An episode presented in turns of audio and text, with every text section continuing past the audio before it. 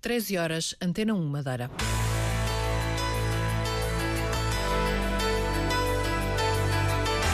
Antena 1 Madeira. Informação.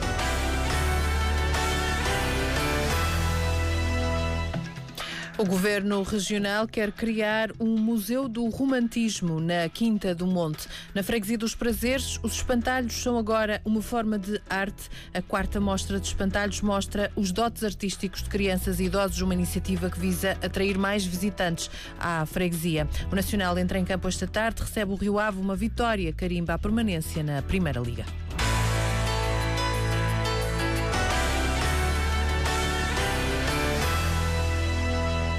O Governo Regional prepara-se para criar o Museu do Romantismo da na Quinta do Monte, um museu que será criado nesta quinta que foi adquirida pelo Governo Regional em 1982, uma quinta que é conhecida também como Quinta Jardins do Imperador.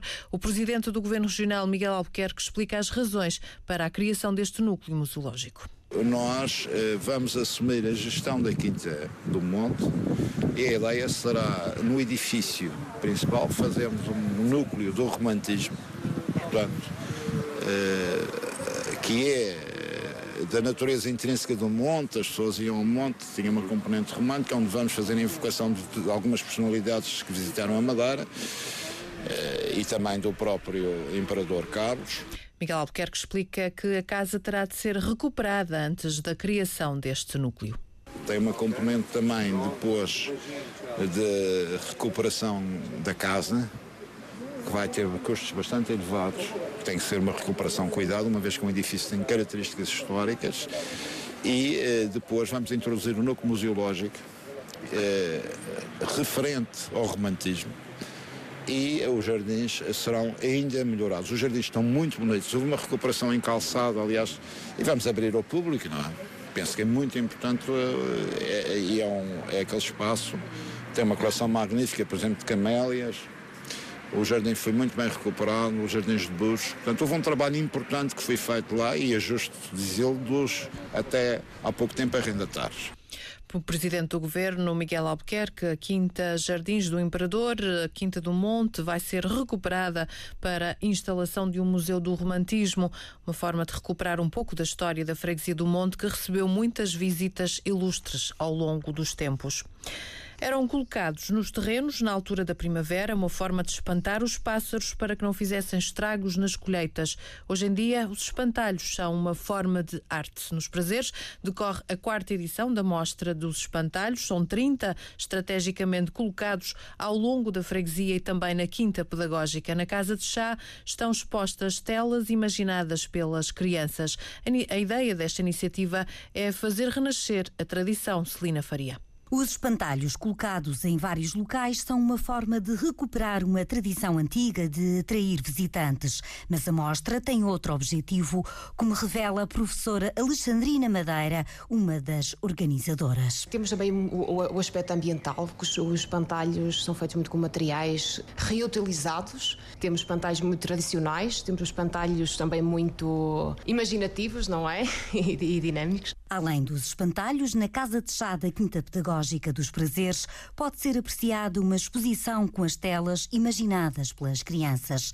Telma Gouveia, de 8 anos, descreve o que criou com uma amiga. É um espantalho com um chapéu, por exemplo, de palha, só que é com material reciclado. Pauzinhos daqueles pequenos, uh, fininhos e decide aqueles como moscosa na boca.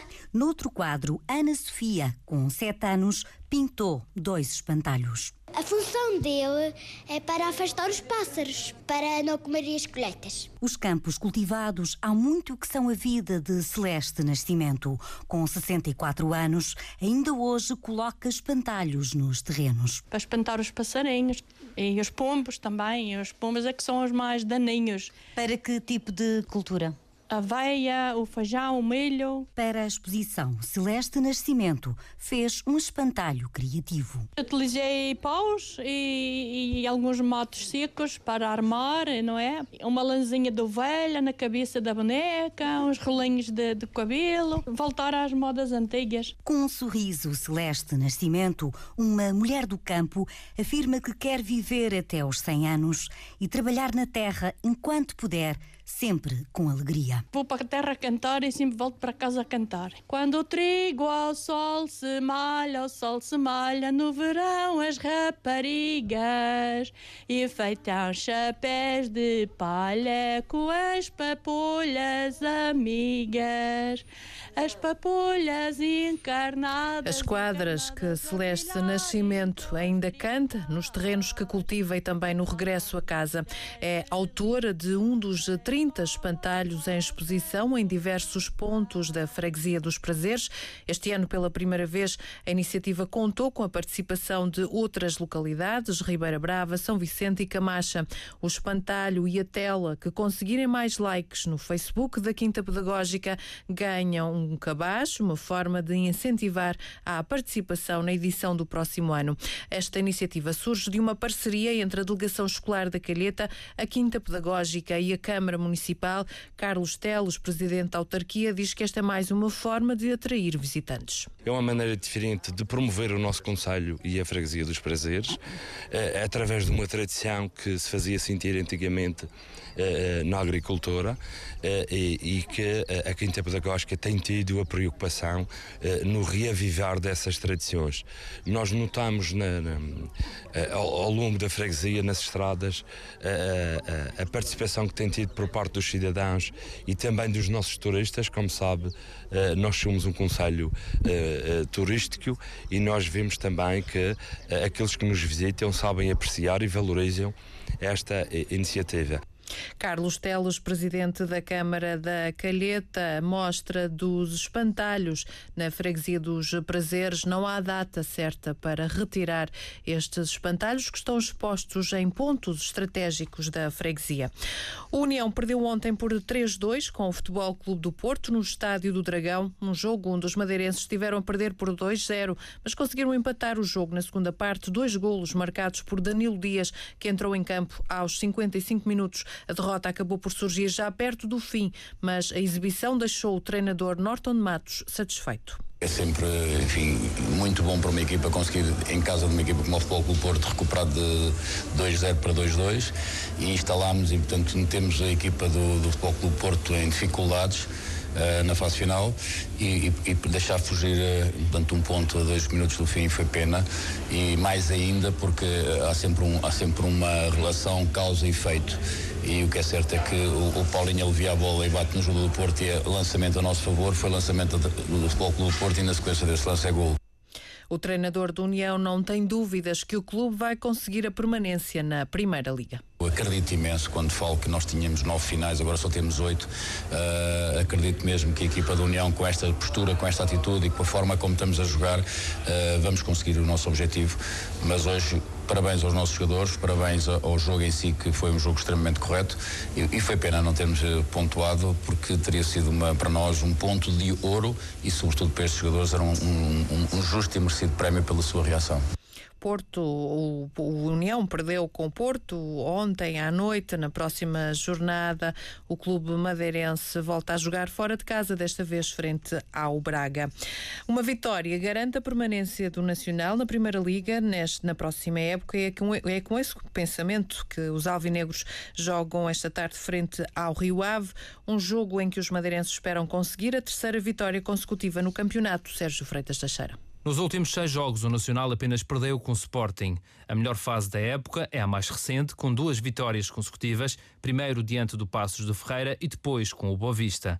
Manuel Machado, treinador do Nacional, sublinha a importância da vitória para assegurar a manutenção. Passa este jogo a obtenção de três pontos e ela pode depois refletir-se em, dois, eh, em duas vertentes. Uma é, definitivamente, e julgo que até matematicamente, uh, assegurar a permanência do Nacional na próxima temporada nesta melhor Liga Nacional esse é o ponto mais importante e pode ter um reflexo positivo também naquilo que eu tenho vindo a, a passar para vocês, que é de facto tentar uh, definitivamente também deixar o último terço da tabela, tentar estabilizar no terço central e depois, jornada a jornada, ir olhando para a frente. Olhar para a frente e até, quem sabe, chegar ao sexto lugar. É já muito complicado chegar a ele, mas da mesma maneira que viemos até aqui, quem sabe não chegaremos até lá. Treinador alvinegro que elogia o Rio Ave e desvaloriza a última derrota dos vilacondenses frente ao Estoril. Relativamente ao jogo em casa,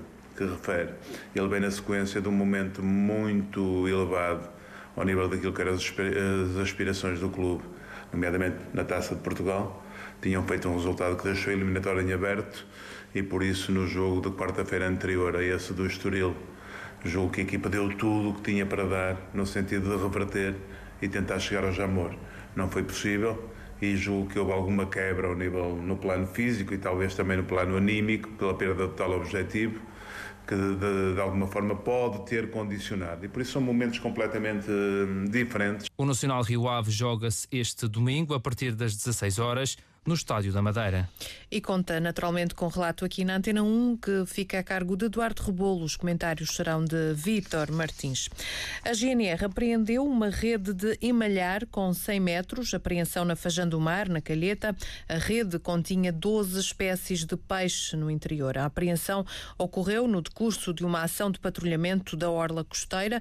Os militares da GNR encontraram esta rede a escassos metros da costa, mas não conseguiram identificar o proprietário. Foi elaborado auto de notícia por contraordenação, uma vez que, segundo a legislação em vigor, é proibido o uso de redes de tresmalho e de emalhar de deriva nas águas da subárea da Madeira da Zona Económica Exclusiva e, para além disso, este tipo de arte de pesca constitui uma fonte de perigo real para mergulhadores e praticantes de caça submarina. O peixe apreendido foi entregue a uma instituição de solidariedade social na Ponta Delgada e a rede rede foi apreendida para posterior inspeção.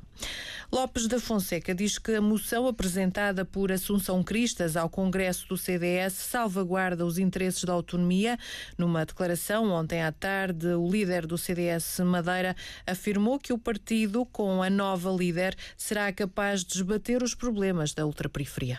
A moção de estratégia global da doutora Assunção Cristas é uma moção que plasma claramente os interesses regionais, o interesse das regiões autónomas, quando ela diz que é preciso garantir que haja cada vez mais uma autonomia de resultados, uma autonomia de princípios que respeitem o princípio da, da, da, descontinuidade, da continuidade territorial e, sobretudo, aquele princípio que os partidos devem lutar para que as regiões autónomas da Madeira e dos Açores tenham, que é que cada vez menos exista aquela diferença em termos de regiões ultraperiféricas. O CDS, com a doutora Assunção Cristas, nós estamos em crer que vai diminuir esse peso que têm tido as regiões ultraperiféricas pelo facto de estarem distanciadas do centro de decisão. Assunção Cristas vai se comprometer com aquilo que lançou, o repto que lançou aqui também na sua moção, vai se comprometer com cada vez mais um respeito pelas autonomias, aproximando as regiões autónomas do poder de decisão. Lopes da Fonseca, que está no 26º Congresso do CDS. O líder do CDS Madeira, precisamente por ser presidente do partido a nível regional, tem assento na Comissão Executiva do partido a nível nacional. No Parque Temático de Santana, o dia é dedicado às mulheres, uma forma de assinalar o Dia da Mulher. Os preços são mais baixos e há diversas atividades, como explica António Trindade, responsável pelo parque. Um dia especial e que prevê uh, a entrada para as mulheres no parque temático e usufruto de todas as, as suas atrações por um euro. dizer que o espaço está aberto, estará aberto como, como todos os dias, das 10 às 19 horas, mas nesse dia, porque é um dia especial e nós queremos brindar e homenagear as mulheres, uh, vamos ter uh, uma tarde com um programa diversificado entre as 13 e às 18 horas, com, com música, desfile de moda, uh, folclore, no fundo será uma tarde atrativa, no fundo, para além de aproveitar aquilo que é, eh, são as atrações do Parque Temático, o lazer, a natureza, a diversão, a cultura. António Trindade, responsável do Parque Temático em Santana, e é de lá que, trans, que a Antena 1 transmite já a seguir o programa Abraço da Madeira, conduzido por Eduardo Rebolo.